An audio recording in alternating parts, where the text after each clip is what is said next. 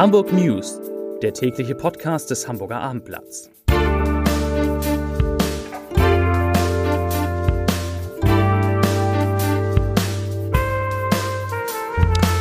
Moin, mein Name ist Lars Heider und heute geht es um die Entwicklung der Zinsen bei Hamburgs mit Abstand größter Bank. Weitere Themen. Die A7 ist nach einem schweren Unfall lange gesperrt, war lange gesperrt. Die Apotheker in Hamburg streiken und bei Hagenbeck, da setzen die Streiks aus. Dazu gleich mehr. Zunächst aber wie immer die Top 3.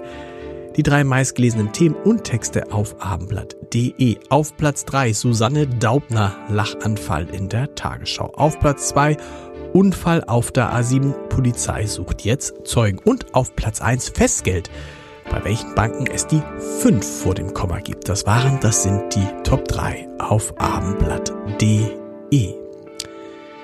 In der Nacht zu heute ist es auf der Autobahn 7 zu einem schweren Verkehrsunfall gekommen. Gegen 3.53 Uhr fuhr der Fahrer eines 7,5 Tonnen schweren LKW in Höhe des Autobahndreiecks Hamburg Nordwest auf ein Stauende auf. Durch den Aufprall wurde ein weiterer LKW auf einen davorstehenden Sattelauflieger gedrückt. Dabei verklemmten sich die Fahrzeuge massiv ineinander und zwei Lkw-Fahrer wurden eingeklemmt. Einer der Fahrer starb noch an der Unfallstelle. Die A7 in Richtung Norden musste voll gesperrt werden und die Polizei sucht jetzt Zeugen dieses Unfalls. Die Hamburger Sparkasse, besser als Haspa bekannt, hat die Zinssätze für zwei- und dreijährige Festgelder ungewöhnlich stark angehoben. So kletterte der Zins für zwei Jahre von 2,30 auf 3 Prozent und bei einem Anlagezeitraum von drei Jahren ging es von 2,7 auf 3,33 Prozent hinauf. Diese Zeiträume würden von den Kunden besonders nachgefragt, sagt Hasper-Sprecherin Stefanie, Stefanie von Karlsburg. Die Bundesregierung und namentlich der Bundesgesundheitsminister weigert sich weiterhin, die Apotheken vor Ort finanziell zu stabilisieren. Heißt es, in dem Schreiben des Apothekervereins Hamburg, der seine Mitglieder heute zu der Schließung ihrer Geschäfte zwischen 13 und 16 Uhr aufgerufen hat. Hintergrund, viele Apotheken würden sich aufgrund steigender Kosten von Lieferengpässen, Personalmangel und fehlender Angleichung der Honorare vor dem Ausbefänden. Georg Zwenke, Geschäftsführer des Hamburger Apothekervereins, macht sich deshalb ernsthafte Sorgen um die Existenz der sogenannten Vorortapotheken. Er sagt, ich zitiere, Aktuell gibt es noch knapp 370 Apotheken in Hamburg, aber die Zahl nimmt zusehends ab. Wir waren mal bei 450 und ich rechne damit, dass es gegen Ende dieses Jahres noch weniger sind, also noch weniger als die 370.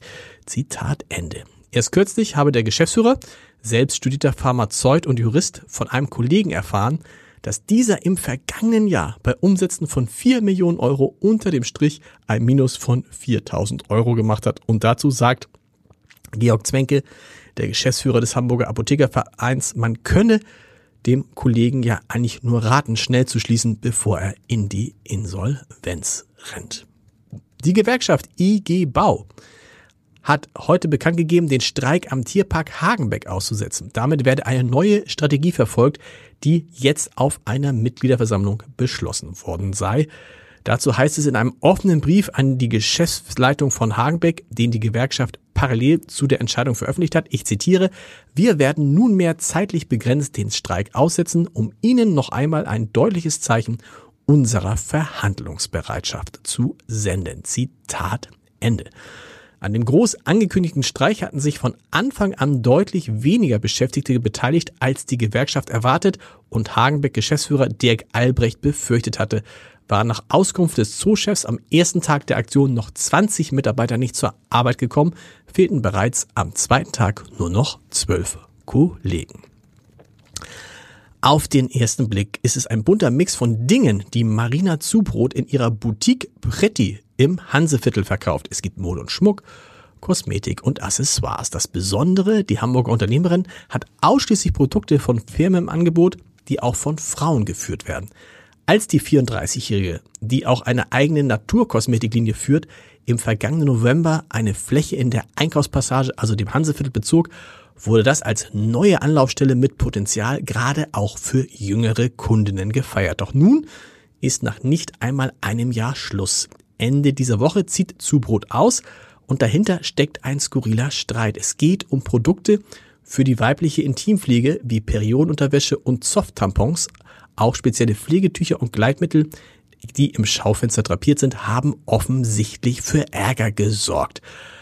Was dahinter steckt, das lesen Sie auf abendblatt.de, wo Sie sowieso alles lesen, was Sie heute aus Hamburg wissen müssen. Zum Podcast-Tipp des Tages, die Bundestagswahl nach der SPD, nach der SPD, Grüne und FDP die Ampelkoalition gebildet haben, ist ziemlich genau zwei Jahre her.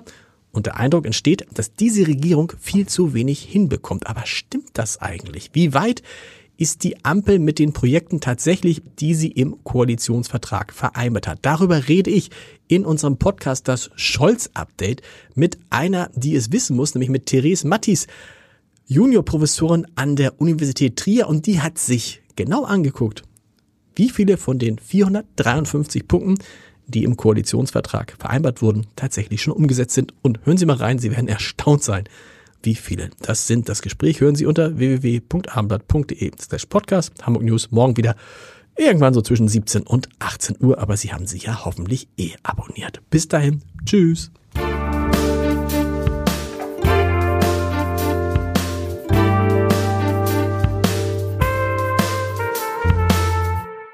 Weitere Podcasts vom Hamburger Abendblatt finden Sie auf abendblatt.de slash podcast.